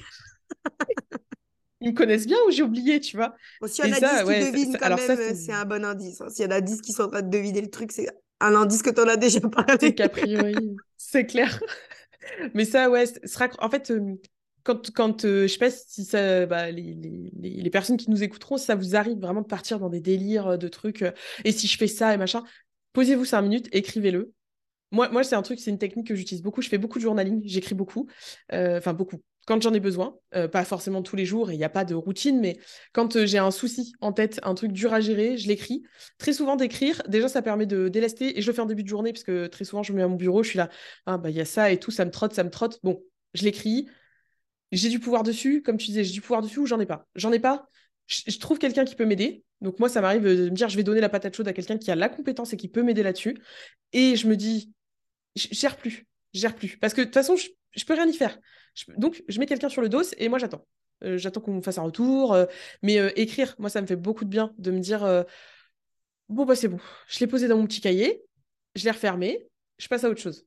Même si le problème est toujours le là. Journaling, c'est puissant de ouf. Et moi, je prends plus le temps d'en faire non plus parce que je prends plus le temps de rien, c'est pas bien. Mais c'est quelque chose que je veux vraiment réinstaurer parce que ça vide la tête, quoi. Juste, et, de matérialiser le truc, en fait, des fois, tu te dis, ah, c'est que ça, en fait. Bon, bah, ok. Mais oui. C'est que ça. Tu le relis. Tu sais, moi, je relis parfois plusieurs mois plus tard. Et tu dis, c'était ça, en fait. Mais... C'était ça. J'ai résolu ça en trois jours derrière parce que parce qu'en fait, euh, oui, sur le moment, c'est énorme, ça fout en l'air le business. Moi, je pars là, je pars trois semaines en vacances. Euh, j'ai écrit une newsletter euh, qui s'appelle Je ferme et j'ai peur. Parce que, parce que oui, parce que parce qu'on ne sait pas si les gens vont être toujours là. Et j'ai reçu, alors je les remercie parce que vraiment, c'est, j'ai des gens dans ma communauté, c'est des, des, crèmes.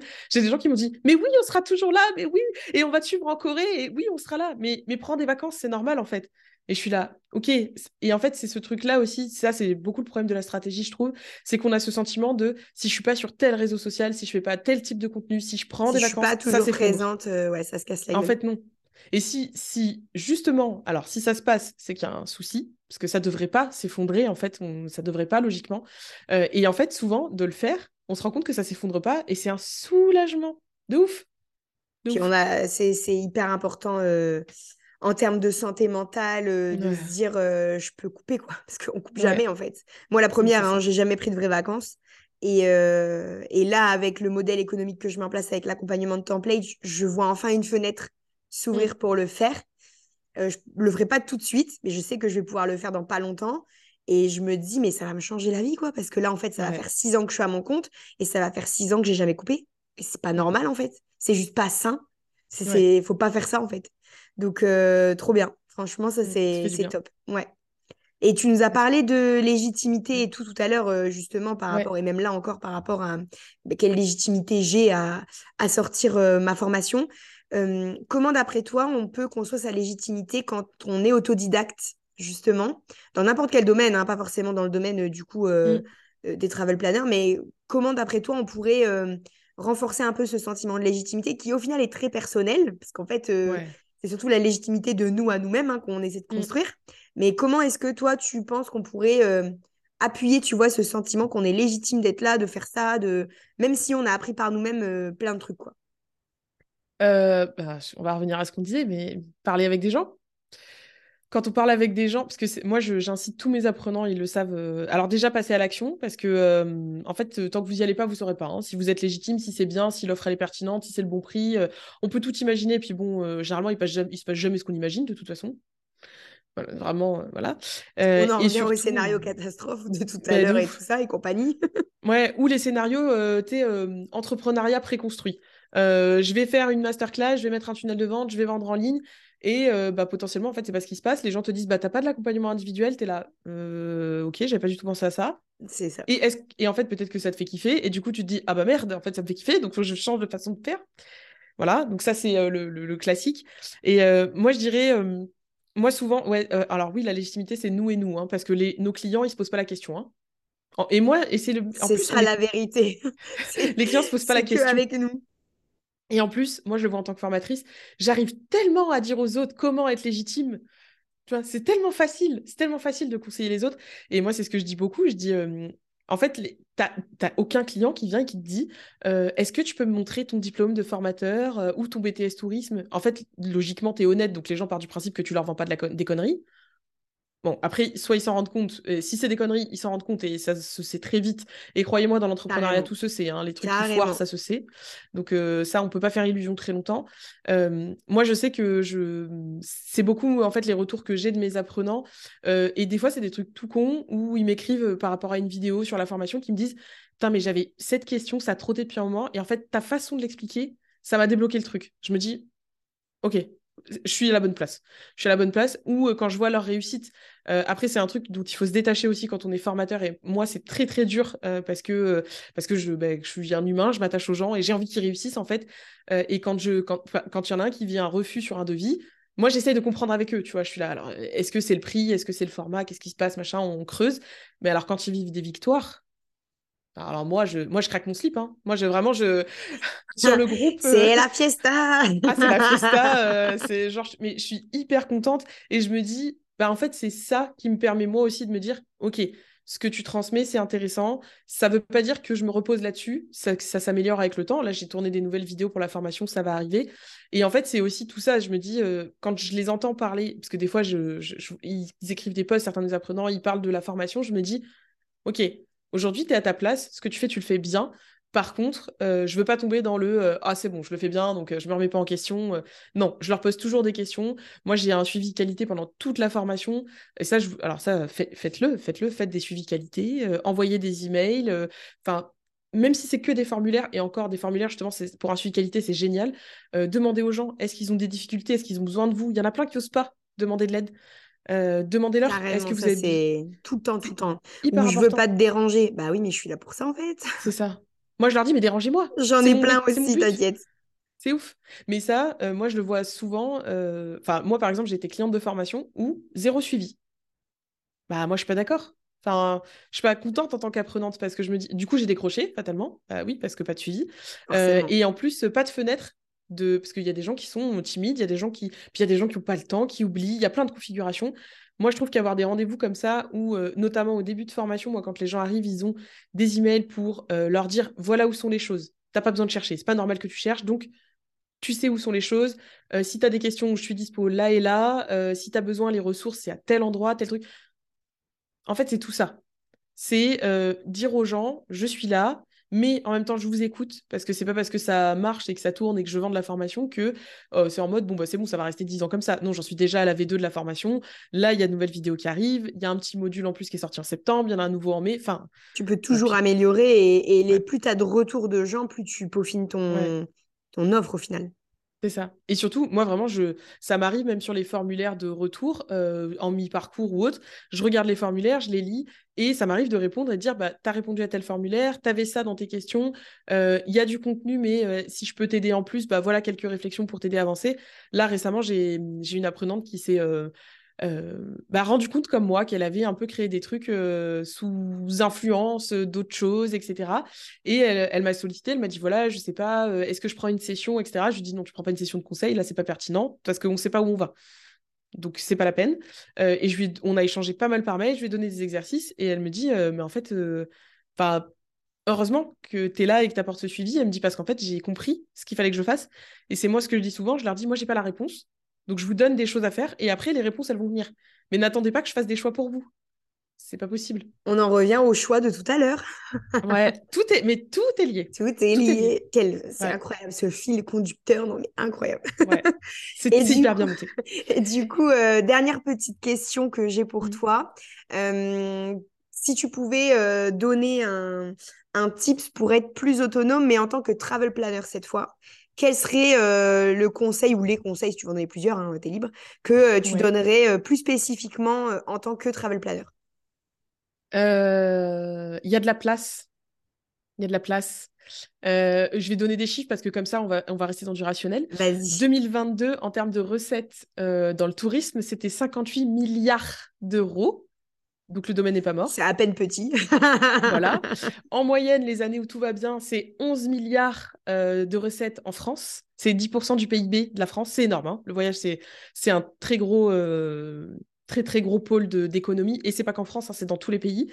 Euh, mais je pense qu'on est tellement, on a tellement été enfermés pendant plusieurs années que ça va faire que grossir. Clairement, les gens ont besoin d'autre chose, quoi. Ouais. Et surtout, vous avez, vous avez en fait une légitimité, une présence. Aujourd'hui, les gens, ce qu'ils veulent, c'est du sur-mesure, c'est de la personnalisation. Alors, il y a des agences de voyage qui le font, mais elles sont peu nombreuses et surtout à des coûts qui sont très différents. Très, très, très différents.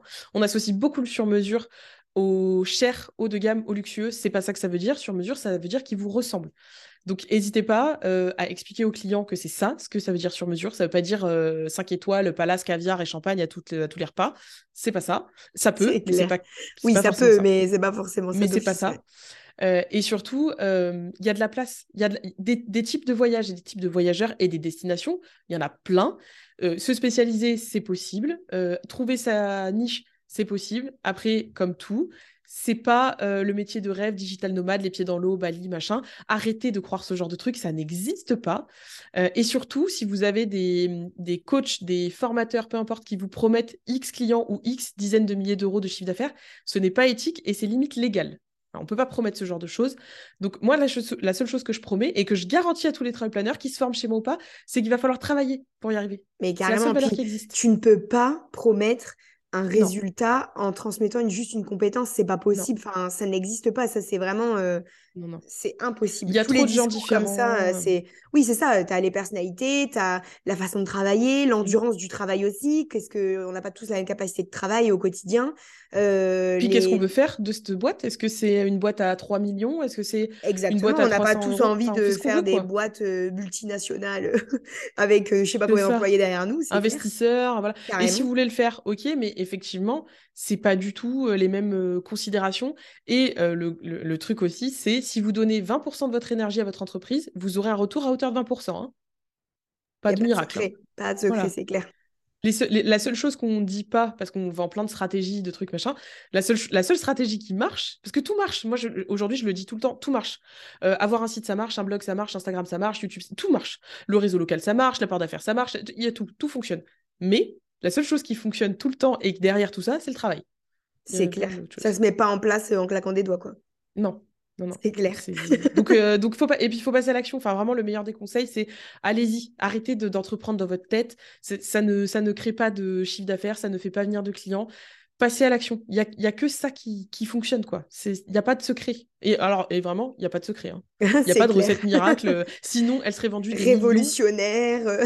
c'est clair. Il n'y a, pas, y a pas de recette miracle. Carrément. Trop bien. Bah écoute, ah. ce mot de la fin est parfait. J'ai envie de dire euh, que rajouter. en tout cas, merci beaucoup d'avoir euh, partagé tout ça en totale transparence comme d'habitude. Euh, j'adore ça et je pense que ça va faire écho chez beaucoup, beaucoup de nanas qui vont nous écouter.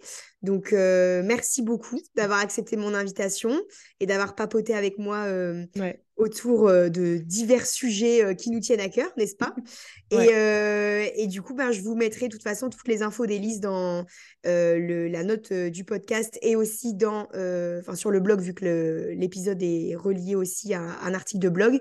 Et comme ça, vous pourrez retrouver facilement Élise sur les réseaux et aller voir parce qu'elle fait beaucoup de choses et des choses qui font du bien, quoi, un peu de naturel et de voilà, Voilà, un peu de fun et de légèreté et pas de trucs trop maîtrisés tout le temps, tout calculé, ça fait plaisir. Donc voilà, donc merci beaucoup. merci pour l'invitation. Moi, j'étais trop contente d'être là. Ça me fait hyper plaisir euh, voilà, de venir sur le podcast. Euh, c'est trop cool. Je suis très contente. Trop bien. eh bien, écoute, à la prochaine. À bientôt Ce que je pense qu'il faut retenir de cet épisode, c'est bien que la direction classique du CDI n'est pas la voie royale pour tout le monde, tout comme l'entrepreneuriat peut ne pas convenir à tous les profils. Je suis convaincue que le placement de l'humain au centre de toute son entreprise est une des clés qui mène vers la réussite autant que l'épanouissement dans son entreprise, comme nous l'a souligné Elise dans cet épisode. Le métier de travel planner est en pleine expansion et elle a dû démarrer de zéro pour bâtir et construire toute sa légitimité autour de cette nouvelle profession qu'elle transmet aux autres preuve que c'est bien possible. Le kiff, le plaisir, le marketing moins agressif, la gestion de la frustration et de l'impatience chaque jour face aux situations qui se présentent à nous sont autant de leviers à notre disposition à actionner pour ouvrir notre champ des possibles et construire un business qui ne périme plus dans le temps. Merci d'avoir écouté cet épisode de Comme des Grandes Online. J'espère que le retour de ce format interview vous a plu et qu'il y en aura beaucoup d'autres encore dans ces prochaines semaines. Quant à nous, on se retrouve dès la semaine prochaine avec un nouvel épisode backstage de mon entreprise.